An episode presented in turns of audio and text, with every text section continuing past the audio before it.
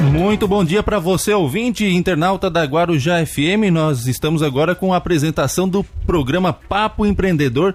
Na apresentação dela, Taine Librelato, que tem convidados especiais que falarão hoje sobre ansiedade nas empresas. Bom dia, Taine. Bom dia, Cristian Veranês. Bom dia a todos os ouvintes da Rádio Guarujá. É, que estão sintonizados hoje com a gente. Hoje é uma quarta-feira de muito conhecimento e de muitas novidades. Você que nos acompanha ao vivo pela 92.9 FM ou por nossas redes sociais, seja no Facebook ou no YouTube, sejam muito bem-vindos. Lembrando que o pessoal do YouTube e do Facebook também nos acompanha por imagem. Seja bem-vindo ao Papo Empreendedor da Guarujá. O seu destino semanalmente para obter valiosas orientações sobre carreira, marketing, negócios e muita inovação. Se você busca alavancar sua trajetória profissional, está no lugar certo. Todas as quartas-feiras, aqui é o nosso ponto de encontro. E o assunto de hoje é como a ansiedade, o estresse e a depressão interferem na sua carreira. Guarujá e Cressol apresentam o Papo Empreendedor. Eu sou Taine Librelato e hoje tenho o prazer de entrevistar Fábio Cadorim. O Fábio é psicólogo, psicanalista, jornalista, professor, palestrante, mestre e doutor em ciências da linguagem. Como psicanalista, fez atendimentos clínicos online e presencial, faz, né, Fábio? Faz. Realiza palestras e treinamentos corporativos com uns temas de psicologia e comunicação, como saúde mental nas organizações, comunicação não violenta, comunicação e liderança. E ele também é professor no ensino superior, com atuação em cursos de comunicação e psicologia é, em universidades de Santa Catarina e também no Rio de Janeiro. Fábio, seja bem-vindo ao Papo Empreendedor. Bom dia, Taine. É um prazer participar desse programa com você, falando de temas que me são caros, que eu gosto, mas sobretudo que são extremamente importantes. Então é um prazer estar com você. Eu brinquei com a Karina, que é a nossa próxima entrevistada aqui também do programa, que hoje vai ser uma consulta, tá, gente? Então podem mandar mensagem, podem se consultar também, que para mim vai ser uma consulta aqui online com eles. Karina Meng também é a nossa convidada, ela é psicóloga clínica, mentora, coach e palestrante. E mais de 15 anos de experiência nas áreas de comportamento humano. E também agora ela assumiu como presidente do Núcleo da Mulher Empresária de Sombrio. É, Karina, seja bem-vindo ao Associativismo e também ao Papo Empreendedor. E ela também é colunista do Ligado no Sul. Isso! Bom dia! Bom dia a todos! Que prazer estar aqui. Já faz um tempinho que eu tô querendo estar aqui e hoje a gente conseguiu. E adoro compartilhar conhecimento, então vamos aproveitar os ouvintes aí para tirar as dúvidas, participar porque de fato saúde mental, ansiedade, estresse é um tema que nunca sai de moda, digamos assim, e final de ano, principalmente, eu acho que é uma época que isso acaba se potencializando um pouco mais. Então, estamos aí para a gente conversar. Estou muito feliz de estar aqui. Que bom, muito obrigada por vocês terem vindo. Prazer. Karina, como é que a ansiedade ela pode influenciar diretamente no desempenho profissional de uma pessoa? A ansiedade é algo que eu sempre digo, ele faz parte da nossa natureza humana. E sempre vamos estar com a ansiedade. Não existe ansiedade zero. A ansiedade, na verdade, ele até nos potencializa a gente a ir para frente, uh, temer situações às vezes de ameaça. Só que tem determinadas situações que fisiologicamente a gente vai sentir, vai deixar a gente mais é, em estado de alerta e muitas vezes pode nos paralisar. Assim como o medo, né? O medo é importante, ele nos sinaliza situações que a gente tem que tomar mais cuidado, ser mais reflexivo, mas ele não pode nos paralisar. E a ansiedade, em termos de produtividade, em termos de é, funcionalidade, ela também vai ser útil, mas dependendo da é, da, dos sintomas né, fisiológicos, da frequência que isso aparece, das demandas, isso pode realmente atrapalhar muito e muitas vezes até paralisar, né? Então a ansiedade também é boa. Podemos considerar que a ansiedade é um sintoma como o medo que também são bons. Assim. Como o medo, sim, porque na verdade a ansiedade é o que nos coloca em estado de alerta. É o que faz a gente observar situações de ameaça. Então a gente é a principal função do nosso cérebro é a sobrevivência. Uhum. E sempre que o nosso cérebro detectar qualquer coisa que seja uma ameaça para nossa sobrevivência, uma ameaça não só de vida ou morte, uma ameaça que vá desestabilizar, que vai ser uma coisa ruim para minha vida, o meu cérebro já ativa um sistema sistema chamado luta ou fuga. Ou eu vou lutar, ou eu vou fugir dessa situação. E isso é a ansiedade que está, então, prevalecendo no meu corpo para principal função? Sobrevivência. Então sempre vai existir em situações de perigo, em situações aonde é uma novidade, é algo que eu não sei, eu tenho incerteza. Então, por exemplo, assim, ah, eu vou fazer uma apresentação aqui no rádio, né? Vim uhum. fazer uma entrevista. Hoje eu já estou acostumada, eu não tenho ansiedade. Mas as primeiras vezes me vinha muita ansiedade. Por quê? Ah, vai que faz uma pergunta que eu não sei responder, vai que me dê um branco na hora, vai que eu gagueje, vai que... Então tudo isso seria ruim para mim, eu passaria vergonha, seria uma situação vexatória, e isso me deixaria ansiosa. Né? Então, nessas situações, a ansiedade me deixa em alerta para essas situações que eu previamente julgo serem ruins. Só que eu não paraliso, eu venço isso e venho para a entrevista. Lá numa segunda vez, isso já vai ser um pouco familiar para mim né? Na terceira vez, a Taine, que já tá toda semana aqui, isso aqui já é a tua casa. Então hoje tu não sente mais ansiedade. Ai, eu sinto, Karina. eu quase morro antes de começar. No meu começo eu fico muito nervosa, sempre dá problema. Ah, viu? Já vamos começar aí. Por quê? Porque já vem pensamento. Será que hoje uhum. pode dar algum problema? Será que o meu convidado pode não participar? Pode dar algum problema? Eu vou ter que improvisar? Uhum. E aí isso aqui pode te gerar um certo nível Sim. de ansiedade, mas é um nível sob controle. Sim. Mas tem muitas pessoas que essa ansiedade ela vai paralisar, ela vai às vezes ser desesperadora, que chega às vezes até a crise de pânico. Isso. E aí o medo de sentir tudo aquilo de novo. Eu acho que a, a pior situação é a gente não entender o que está acontecendo. Uhum. Porque a ansiedade ela traz muitos sintomas fisiológicos. E quando a gente começa a sentir isso no nosso corpo, a gente não sabe o que está acontecendo. E aí é desesperador não saber o que está acontecendo. E aí aumenta né, um pouco mais esses sintomas fisiológicos. Quando eu falo sintomas fisiológicos, coração acelerado, sudorese, às vezes dormência, às, a, a tensão muscular que a gente sente, frio na barriga, às vezes dor de barriga, que às vezes pode dar diarreia, às vezes a, a perna fica bamba, às vezes fica tensionada, a respiração muda muito, a gente começa a hiperventilar, então dá a sensação de falta de ar, não conseguir completar a respiração até o final. E aí, não entendendo o que está acontecendo, a pessoa começa a se preocupar, muitas vezes se desesperar imaginando algo mais, mais grave. grave. Algo mais grave. É. Perfeito. E Fábio, né, na tua experiência, assim, como é que a busca incessante pelo reconhecimento profissional pode desencadear em problemas de saúde mental como a ansiedade? É, justamente até complementando isso que Karina diz, né? Porque quando você tem uma busca de sucesso profissional, de êxito profissional num mercado altamente competitivo, veja, a palavra competição remete àquilo que Karina falou, por exemplo, de luta ou fuga. Isso é uma luta. Uhum. Vencer na vida, né? vencer na carreira, alcançar sucesso, não deixa de ser uma espécie de luta. E como luta, ela exige uma reação psicofisiológica. Né? Você tem que estar preparado psicologicamente para isso. Por isso que a Karina fez questão de frisar que não é incomum você ter sintomas de ansiedade. Mas o que é importante deixar claro é que ter sintomas de ansiedade não significa ter um transtorno de ansiedade. Então isso é muito diferente todos nós temos, como Karina bem disse, sintomas de ansiedade porque ela nos prepara para sobreviver no mundo, para enfrentar as dificuldades do mundo. Isso não significa que nós tenhamos necessariamente um transtorno. Algumas pessoas, diante desse desafio, quando se sentem incapazes de superar esse desafio, aí sim muitas vezes pode acarretar num transtorno, que aí necessita de um tratamento mais específico, porque a ansiedade, essa que é, digamos assim, natural, aquela que nos prepara para lutar ou fugir, ela não é um transtorno, ela não é uma doença, portanto você não precisa medicar. Claro que é importante a gente conseguir lidar com ela, uhum. mas ela não é necessariamente um transtorno que vai te exigir um tratamento. Mas respondendo mais diretamente a sua pergunta, então assim, toda vez que você tem um grande desafio pela frente, a ansiedade vai bater. A questão é, ela saiu de controle? Bem, se ela saiu de controle, aí você precisa tomar alguma providência. Como é que eu sei a diferença entre a ansiedade e o transtorno de ansiedade? Bom, é, esse é um diagnóstico psiquiátrico, psicológico também. Então, quem vai diagnosticar, isso é muito importante, é profissional de saúde mental.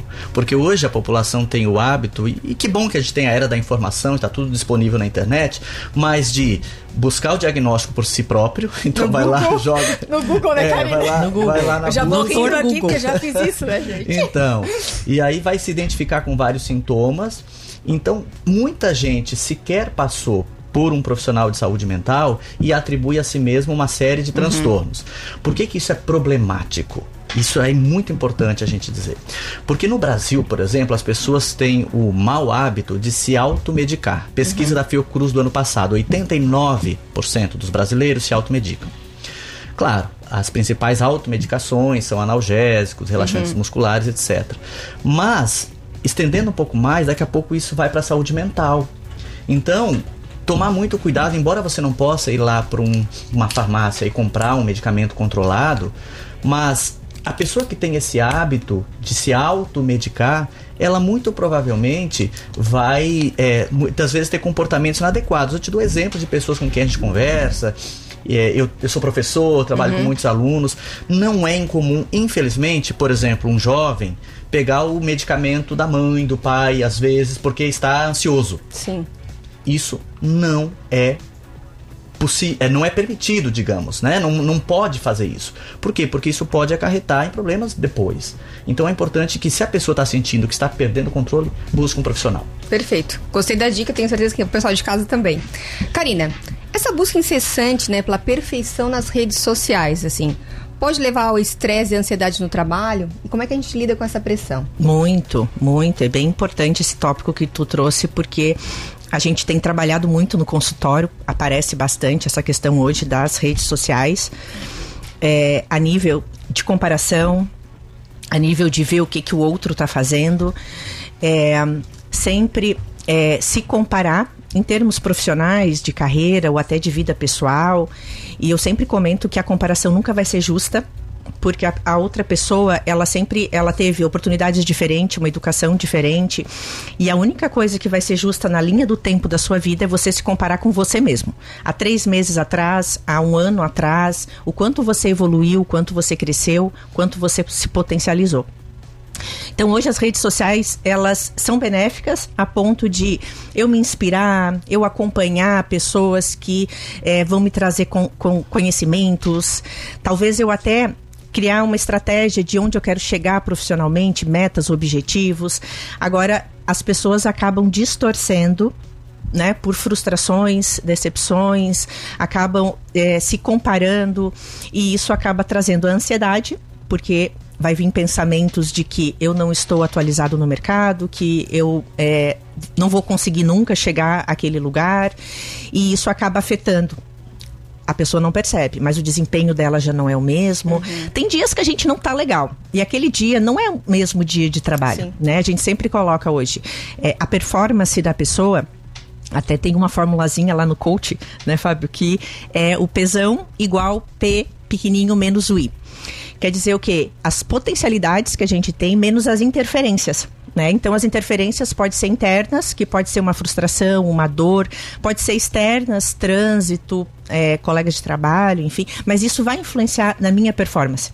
Então, se eu olho hoje as redes sociais e a, aquilo me desperta um sentimento de não estar de acordo, de não ter o suficiente, de não ser bom o suficiente, aquilo vai interferir no meu rendimento, o meu rendimento não vai ser o mesmo.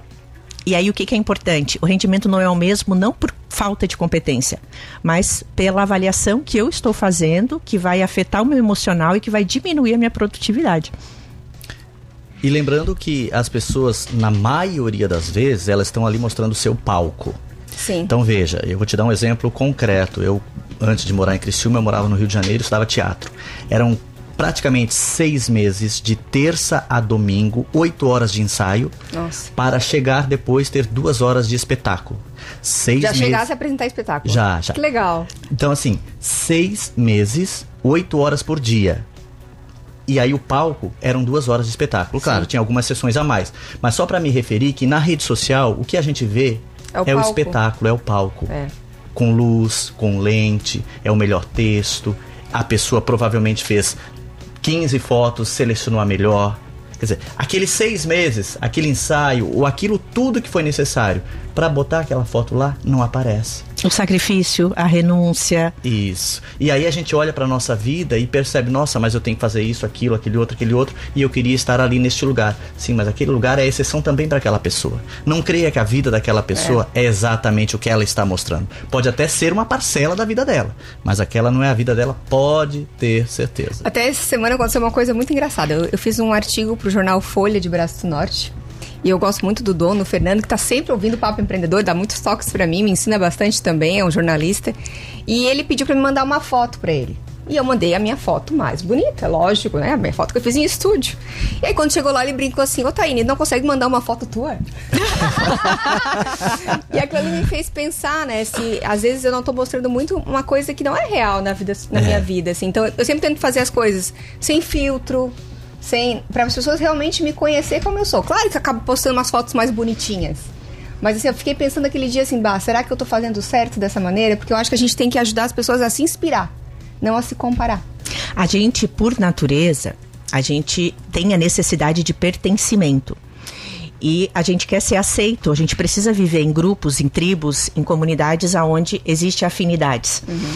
E o medo de, às vezes, não ser aceito, de existir uma eh, rejeição, faz com que a gente busque sempre mostrar o nosso melhor lado. É igual quando começa um namoro, né? Aquela parte da paquera, a gente sempre tenta mostrar a melhor versão. Mas a gente não sustenta isso a maior parte do tempo. Então, hoje as redes sociais sempre é um recorte.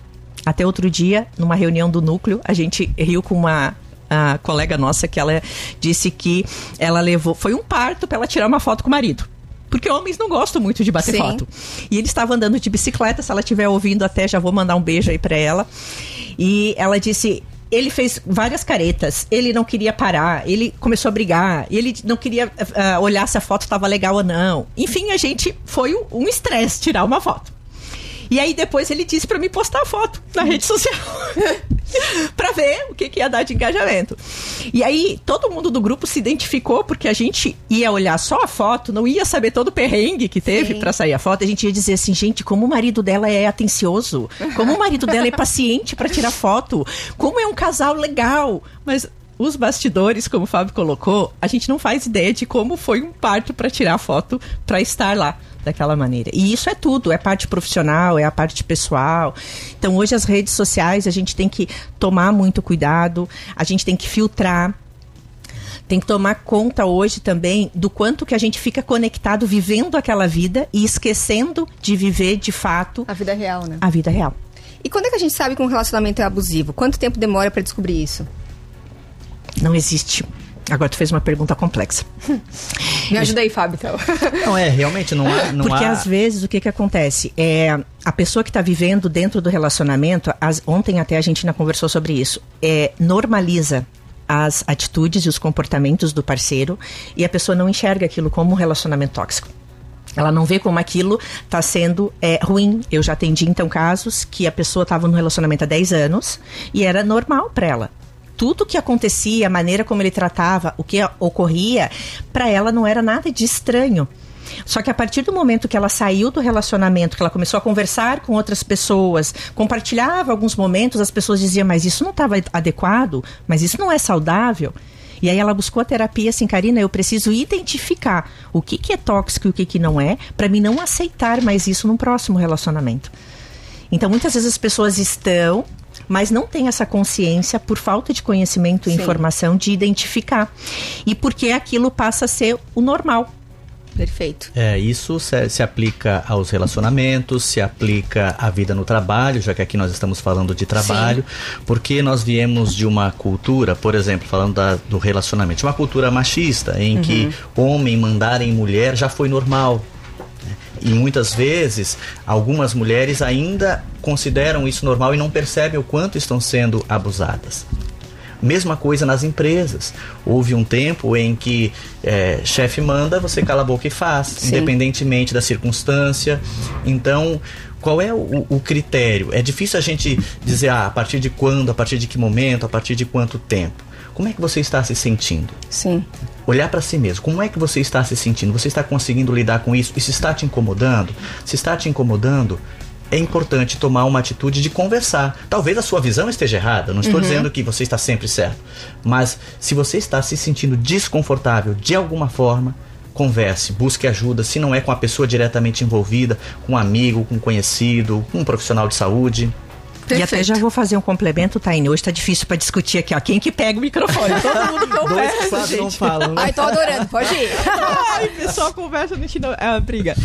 Muitas vezes, o que que a gente coloca? A gente sempre tem o, a, a o comportamento de apontar o outro para o relacionamento tóxico. Às vezes nós somos a pessoa tóxica do relacionamento.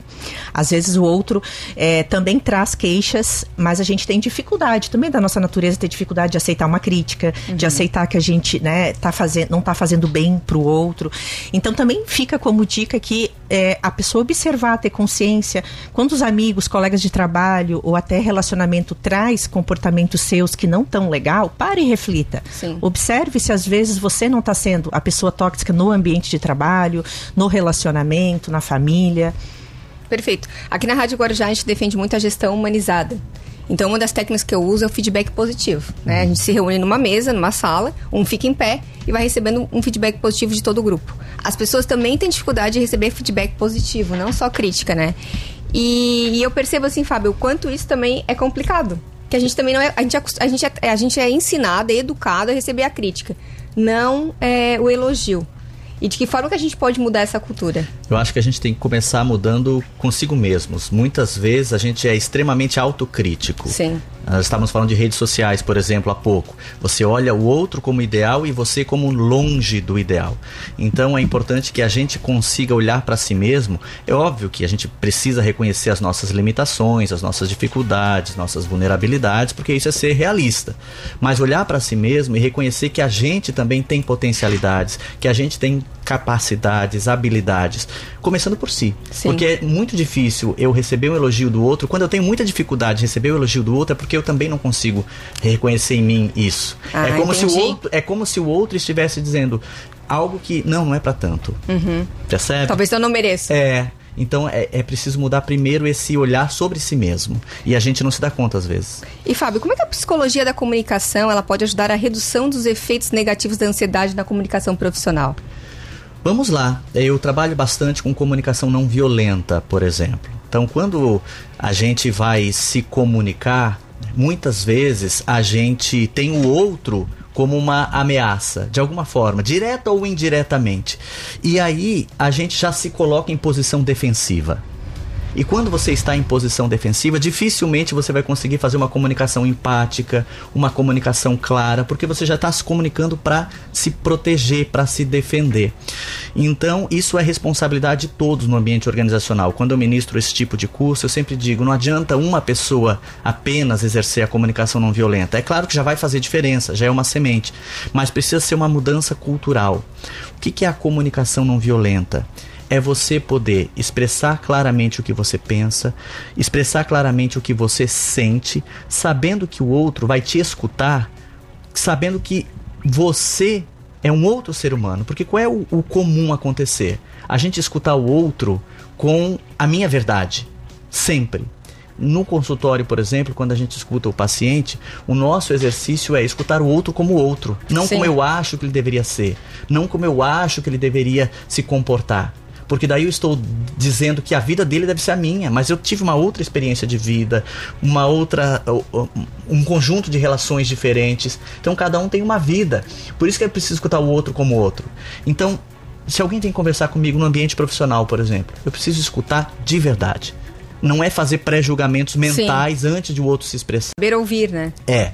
Porque se a gente criar essa cultura de saber ouvir, isso vai funcionar para todos naquela organização, naquele ambiente. Sim. O problema é quando você vai falar com alguém já sabendo que aquele alguém vai se impor sobre você com a verdade dele. Uhum. Então, por isso que a comunicação é importante. Você escutar o outro como o outro. A gente chama de escuta ativa, escuta empática. Como eu disse aqui, vai ser uma consulta, vou fazer uma consulta agora, tá? Vamos lá. É, eu sou líder de muitas pessoas, assim, né? É, e às vezes as pessoas. É, eu nunca gritei com ninguém, nunca gritei com um colaborador. Eu acho isso uma falta de respeito, de educação comigo e com a pessoa.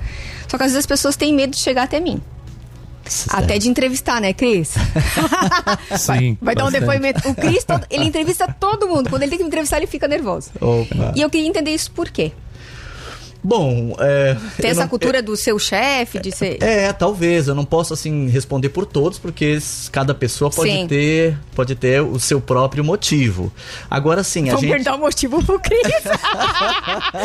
é ser o chefe mesmo. É, é, chefe. É, é porque de alguma forma, de alguma forma, quando a gente lida com chefe, com liderança, de alguma forma, essa pessoa é aquela que, que paga o nosso salário Uhum. É aquela que valida o nosso trabalho. Então, até remetendo aqui, Karina falou há pouco, assim, a gente tem uma necessidade de pertencimento, a gente tem uma necessidade Sim. de agradar, que ela é muito primitiva. Quando a gente era muito criancinha, a gente não sobrevivia por si mesmo. Uhum. A gente dependia de cuidadores. Sim. A gente dependia de pais, se tiver os pais, ou de cuidadores em geral. Sim. Então, desde muito cedo, a gente entende que para que o outro cuide de mim, para que o outro me proteja, eu, ele precisa gostar de mim. Porque se ele não gostar de mim, ele não vai cuidar. cuidar. E muitas vezes a gente cresce e não consegue se livrar desse tipo de dependência, de eu me torno o que eu suponho que o outro deseja.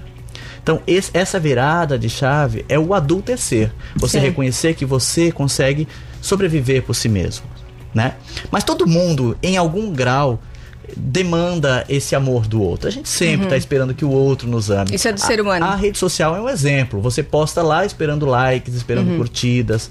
Então, sempre que você se defronta com pessoas que de alguma forma é, têm sobre você algum tipo de poder, é, é, não é estranho a pessoa se sentir um pouco desconfortável às vezes. Mas é possível quebrar essa barreira, não tenha dúvida. Eu vejo também pelo histórico que a gente é, foi educado que a gente tem que respeitar hierarquicamente, uhum. né, autoridades.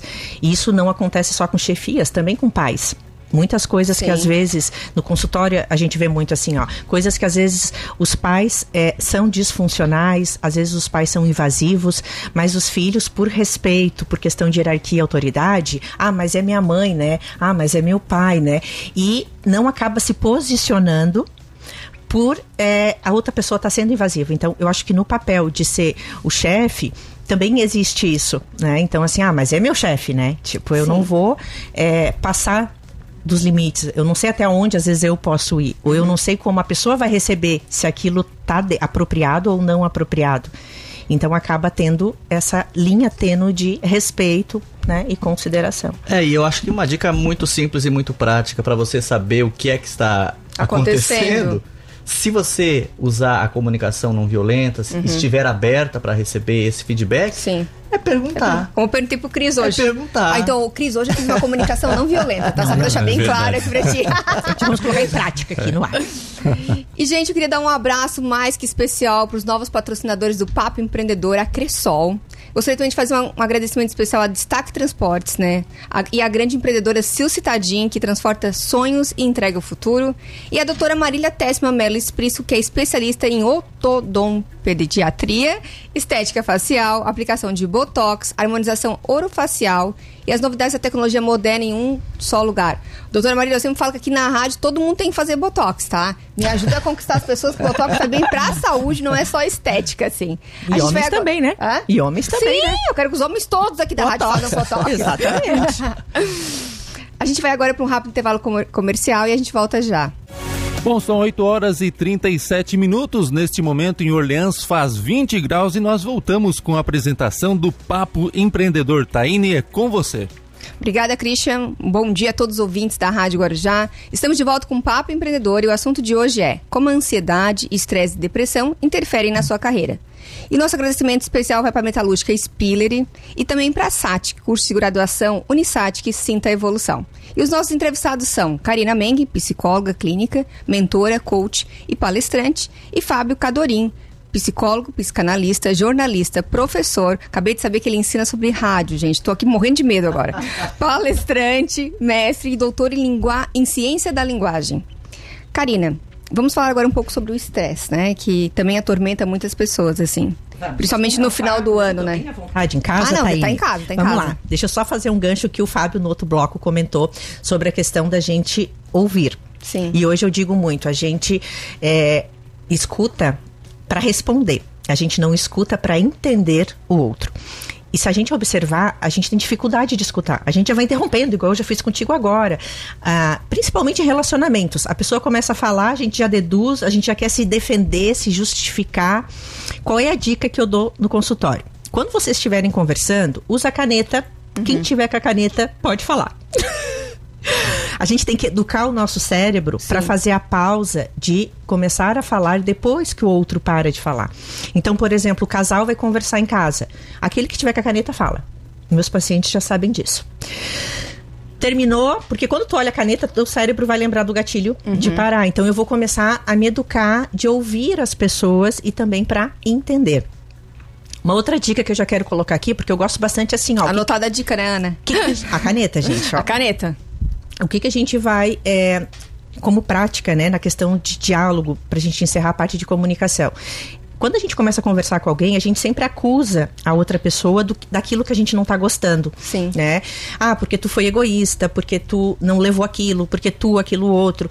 E aí a pessoa, naquele, uh, naquela teoria da luta ou fuga, a pessoa já vai se armar e ela já vai se defender porque tu tá me criticando, eu tô uhum. sendo atacado. Sim. Qual seria a maneira mais adequada, então, Karina? Seria eu colocar como eu me sinto com relação ao comportamento da outra pessoa. Porque quando eu relato o comportamento, eu não tô te julgando, eu não tô te criticando, eu estou relatando uhum. o comportamento que tu teve.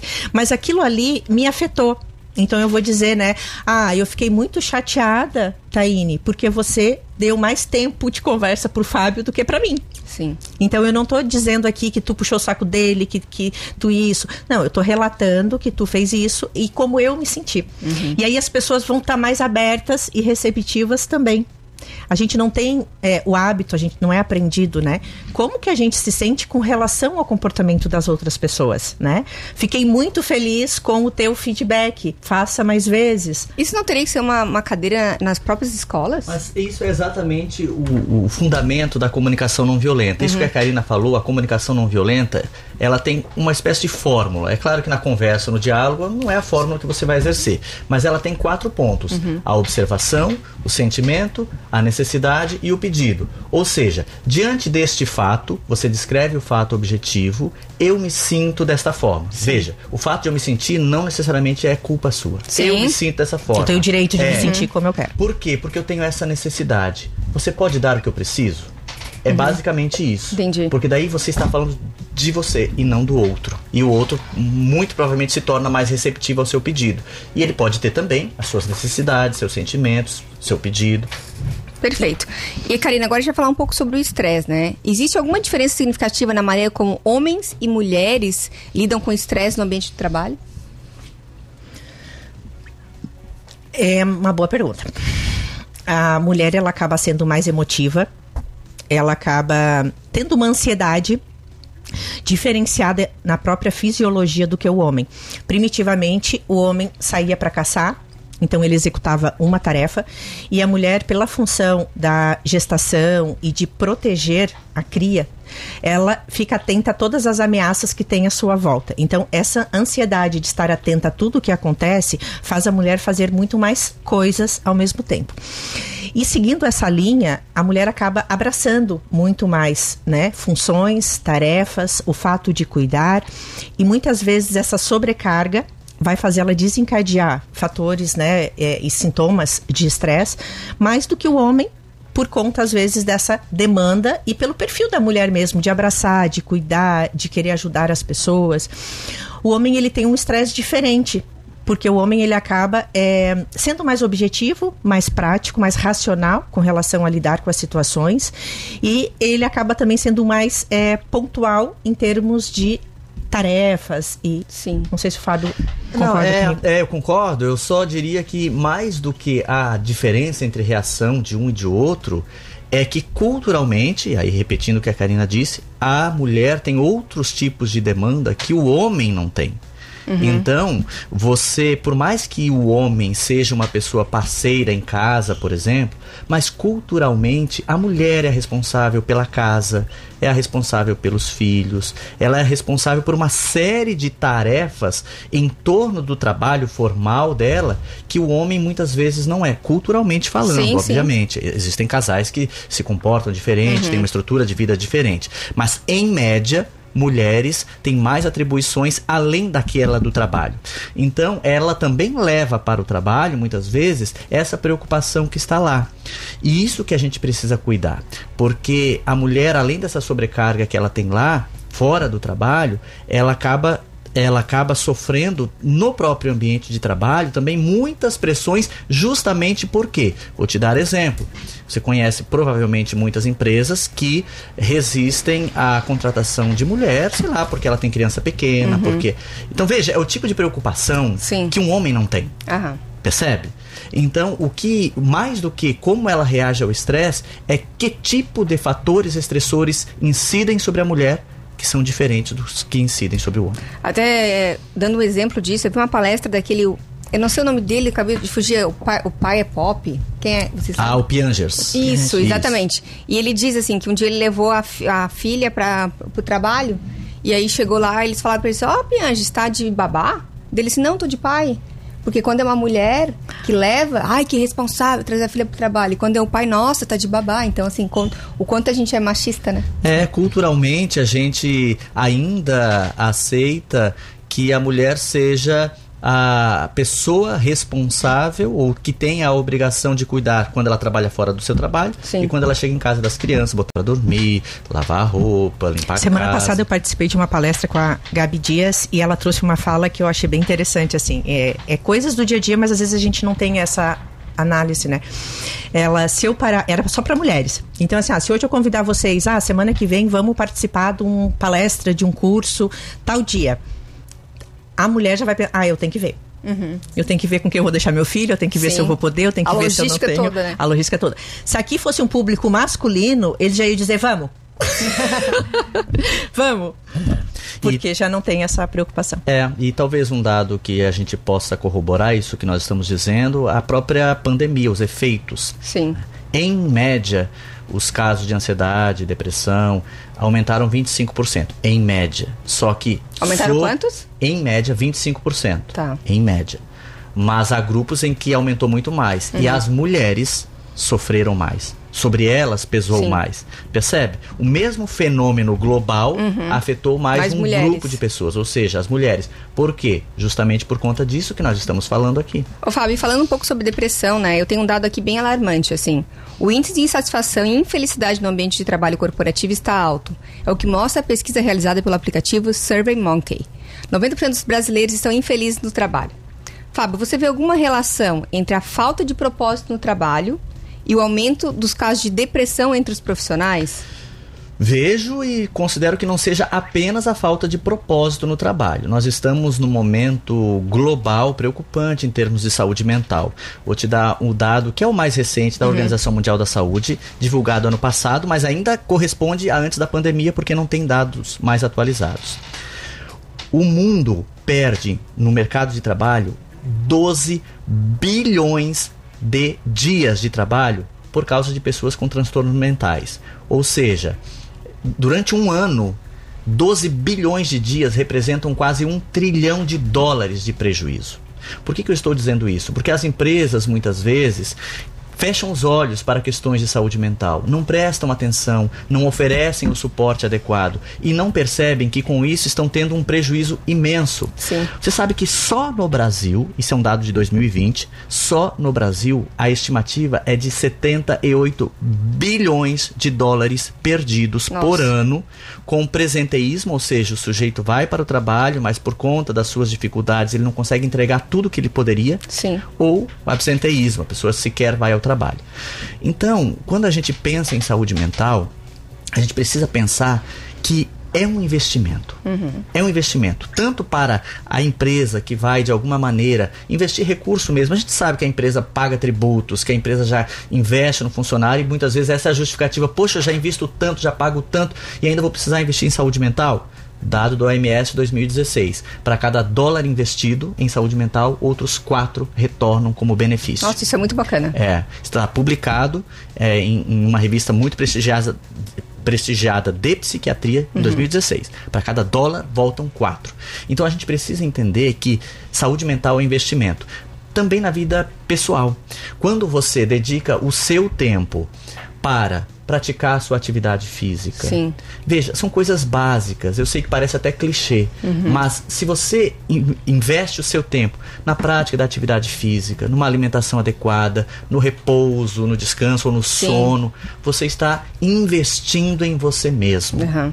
Então a gente precisa entender que saúde mental precisa de investimento. Sim. E por que, que a gente nunca investiu? Culturalmente, falar de saúde mental era um problema, São era uma coisas vergonha. gratuitas, né? Ah, era uma dormir vergonha. bem, dormir mais cedo, Ah, dormir no horário, É. comer comida de verdade. Ter é mais barato do que não comer, né? relações, É, é. Tanto que o estresse hoje, né, a gente fala bastante sobre o burnout, que é o estresse no trabalho. E hoje o Brasil, ele está entre o segundo dos países aí que mais tem casos de burnout. E é outra demanda também que muitas vezes as pessoas não têm essa consciência. Elas estão cansadas, elas estão irritadas, estão estressadas, às vezes já estão com, com um quadro de burnout. E isso o que que rende no trabalho quando eu estou dessa forma, né? Sim. Ela fica se arrastando, indo para o trabalho, muitas vezes a empresa não identifica, às vezes a pessoa não identifica Sim. E acaba não dando esse retorno também necessário. É, e o burnout tem um dado bem importante, isso as empresas precisam prestar atenção. Também dado de 2019, o mais recente, 39% dos trabalhadores tinham sintomas. O que, que mudou no ano passado? O, a- o burnout passou a ser classificado como doença ocupacional. Isso mudou no ano passado. verdade. Sim. Isso significa o quê? Que foi um estresse no trabalho mal administrado ou administrado sem sucesso. A responsabilidade agora é da empresa.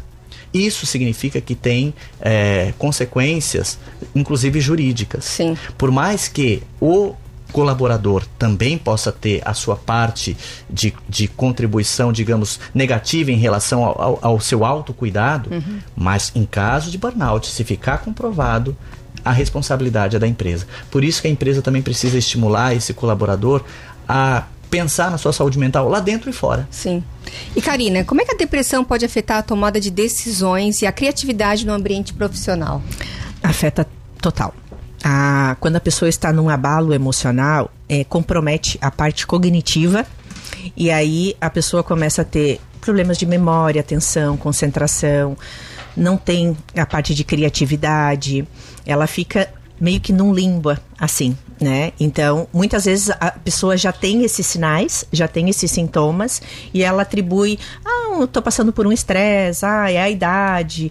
E não, às vezes já tá sinalizando. Né? Muitas vezes a pessoa não, ela já não começa direto com uma depressão. Às vezes ela começa de um estresse e o estresse desencadeia uma depressão. Sim. Às vezes as crises de ansiedade vão desencadear uma depressão. Ela já está no momento deprimido e aquele momento deprimido vai, se não tratado, observado, levar. Então a parte cognitiva é uma parte que ela é altamente comprometida. A pessoa começa a se sentir incapaz de fazer coisas, né, que ela já vem acostumada a fazer, porque ela acaba se sentindo inútil, ela acaba é, não ah, se sentindo criativa, não disposta, afeta muito e não é as- claro que a gente tem que avaliar também assim, ó, sempre a gente descarta primeiro questões fisiológicas. Às vezes a baixa de vitaminas B12, a vitamina D, a vitamina a testosterona, são coisas que também podem comprometer o organismo. Então a gente sempre descarta primeiro questões fisiológicas para depois ver esses sintomas. E a gente está falando de carreira, de mercado de trabalho. Quem aqui não sabe que as, as funções é, mais objetivas, mais braçais estão sendo assumidas pelas máquinas? Todo mundo sabe Sim. disso. Daqui para frente, isso é dado também do Fórum Econômico Mundial. Quais são as habilidades que a gente precisa? Pensamento analítico, pensamento crítico, aprendizagem contínua, ou seja, habilidades mentais. Daqui para frente, Inteligência emocional. Daqui para frente a gente vai precisar de habilidades mentais, aprendizado constante. Só que se você está comprometido cognitivamente por quaisquer tipos de transtorno ou excesso de estresse, você não vai ser este profissional que o mercado do futuro vai exigir. Então, cuidar disso é também se preparar pensando numa carreira no futuro. Porque a gente não vai mais precisar da força dos nossos braços Sim. no futuro. Vai precisar da nossa cabeça, vai precisar da nossa mente, da nossa capacidade. né? E se a gente eh, não cuidar, se estiver convivendo com algum transtorno. E assim, a gente também não pode, de alguma forma, dizer que com transtorno ninguém vive. A, gente, a gente vive, a gente tem tratamento. Uhum. Sim. É importante também a gente entender que quem tem transtorno, eh, desde que adequadamente tratado, pode levar uma vida eh, muito boa. Ah, obviamente com cuidado, com atenção, com tratamento. Mas é melhor não ter. Sim. Gente, a gente não vai nem deixar a Taine falar hoje, porque é dela não vamos nem deixar ela Tô falar. adorando, era isso que eu queria, né? Eu Que... já, eu já vou puxar o gancho do Fábio aqui, porque assim, aí eu já comecei a, a pensar, né, na linha de raciocínio dele. Mas o que, que eu preciso fazer para aflorar essa criatividade, né? São as habilidades que a gente precisa atualmente ter no mercado. Descanso mental. E o dormir é o descanso físico. Muitas Tá. pessoas, às vezes, Karina, eu dormi o final de semana porque eu estava cansado, mas segunda-feira eu não estava disposto, eu não estava bem. Eu continuei como se eu não tivesse. Porque não é o descanso físico que vai fazer eu estar me sentindo melhor. Esse é o descanso mental. E hoje as pessoas não estão sabendo mais descansar mentalmente. Uma porque não desconecta. Sim. E o desconectar, gente, não é só o aparelho, é desconectar mentalmente. A gente está sempre preocupado com o amanhã, com o que Como vai é que acontecer. Como é que. O quê? Como é que desconecta assim, só você estuda o aparelho? O aparelho também, né? Porque o Sim. aparelho, assim, ah, é aqui é um passatempo, né? Mas um passatempo, tu tá trabalhando a tua mente, a tua Sim. mente tá presa àquilo ali. Então, assim, ó, a gente precisa hoje aprender a descansar. E descansar, uma das sugestões que eu dou, a gente precisa mudar o ambiente. Se eu estou em casa e sempre em casa, no trabalho, nos mesmos lugares, o meu cérebro já conhece aquele ambiente. Vamos recordar lá, sistema de luta ou fuga. Ele desliga. Então a gente passa a estar no automático. E para a gente oxigenar o cérebro, e o cérebro está a todo vapor, trazer entusiasmo para a gente, a gente precisa oxigenar ele. E isso então seja mudando de ambiente. Sim. Então, se eu vou caminhar lá no parque, que é uma coisa que eu não faço, o cérebro vai ver que é um ambiente diferente, novo, ele vai começar a prestar atenção a todos os estímulos à minha volta para ver que eu estou segura. Então, aquela atividade ali já vai renovar. Outra é eu ter contato com natureza, com verde. É, hoje existe muita poluição sonora, né? Barulho de cidade, buzina, conversa o tempo inteiro. Então, eu preciso também ter um descanso mental, de silêncio, contato com a natureza, de é, sair, fazer coisas simples, mas diferentes, né? Para o meu cérebro também ter essa desconexão. Perfeito, a gente tá chegando ao fim do papo empreendedor, uma Ah. pena, né? E a gente tem um quadro aqui que se chama Ping Pong. Eu faço uma pergunta e vocês vão responder de uma forma muito rápida. O que, a primeira palavra que vier na cabeça. E agora já não. tá ansioso, ó. É, ai, ansioso, já, Fábio. já tá começando a E aí é assim, eu vou aqui. começar com o Fábio. E aí é assim, ó, quando não sabe, tem que pular. Eu digo pula se eu não souber? Pulo, isso. Dicas de livros. Freud. Um sonho. Saúde mental. Uma conquista. Muitas. Um medo. Pula. um arrependimento. Poucos. Tenho muita vontade de. Continuar estudando. Algo para se desafiar. Estudar sempre. Uma série ou filme para indicar. Um jogo perigoso. Qual é a música pop rock que você mais gosta de ouvir, que depois a gente vai ser, vai ser tocado no próximo programa? Pop rock, agora você me pegou. Pop rock. O Fábio canta. Ca- calma. Ah, é? Ah, o Fábio canta, ele toca É, violão. verdade. É, não é pop rock, mas é quase. Calma, da Marisa Monte. Mas o nome não é aleatório, é Calma. Perfeito. Uma rádio. Guarujá, Ah, conhecendo bem. hoje. Uma qualidade. Estudioso. Um defeito. São tantos que a gente tem até dificuldade. é... Alguma rigidez às vezes. Eu defendo. Saúde mental. Uma pessoa ou algo que você admira. Meu pai. Uma pessoa ou algo que você não admira. Preconceituosos. Onde você se vê daqui cinco anos. Na clínica. Perfeito. Agora é contigo, Karina. Que A Karina vai ficar mais ser fácil, né. Fábio? Eu já vi as É. perguntas, né? Eu Vou colar. Não tá tão ansiosa já. Dicas de livros. Dicas de livro. É O Cavaleiro Preso na Armadura. Um sonho. Um sonho. Ah, vamos dizer, é, me aposentar e morar na praia. Uma conquista. Uma conquista é não uma conquista, eu acho que é a minha a minha faculdade, a minha graduação. Um medo. O medo pula. Um arrependimento.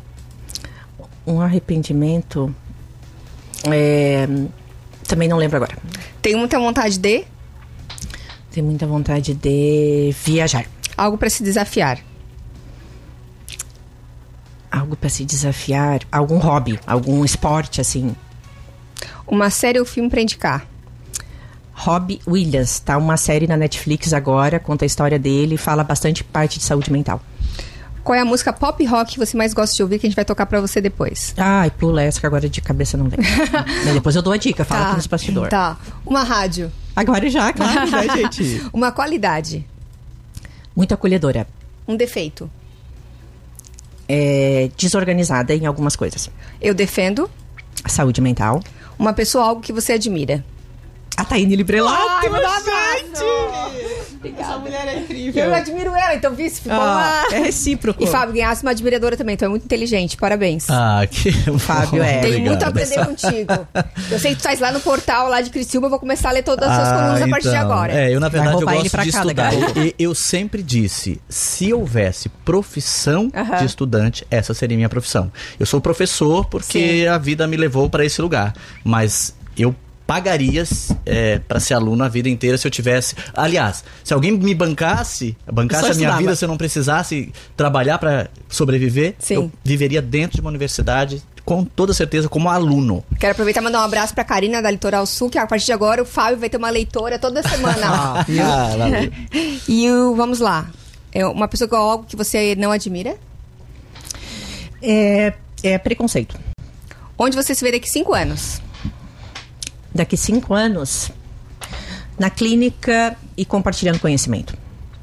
Pessoal, muito obrigada por terem participado do Papo Empreendedor. Obrigada, Fábio. Foi um prazer. Falar desse tema para nós é fundamental. Que bom, foi um obrigada pelos ensinamentos, vocês. assim. Valeu. Karina, muito obrigada por Nossa, ter foi participado. muito leve, muito Faz gostoso. um ano que eu tô tentando trazer vocês dois, né? É verdade, eu ainda comentei. Fábio, eu tive que fechar a agenda hoje pra vir, porque, ó, já faz tempo que a Taine tá me chamando e sempre é, é gostoso, é prazeroso, ainda mais falar de saúde mental, um tema tão importante. Sei que tu defende muito essa causa. Sim. E se alguém, né, acho que é importante também, Sim. se alguém ficou com dúvidas, com perguntas, quiser procurar a gente Isso, nas queria redes que vocês sociais. compartilhassem a rede, tua rede social, por favor. A minha é mais fácil, pode, pode ir no Instagram, Fábio Cadorim, com N no final, ou no meu site também tem contatos, fabiocadorim.com. Perfeito. Com você, Karina? Karina Meng, Karina com C, Meng, e me acha lá no Google, acha nas redes sociais, me mandem, a gente responde. é, a gente sente como responsável por ter conhecimentos e a gente né, compartilhar e orientar. Então podem ficar à vontade. E se 90% dos brasileiros estão infelizes no trabalho, com certeza vai muita gente procurar vocês. e eu termino o programa de hoje com uma frase para você pensar. Na luta contra a ansiedade, o suspiro da calma é a mais poderosa das armas. No enfrentamento do estresse, a paciência é a chave que transforma o caos em ordem. E diante da depressão, a esperança é a luz que ilumina o caminho para a cura. Um grande abraço a todos vocês ouvintes da Rádio Guarujá. Até a próxima quarta-feira. E quem não conseguiu ouvir a entrevista completa, é só ver o nosso podcast Papo Empreendedor. Um abraço. Obrigada.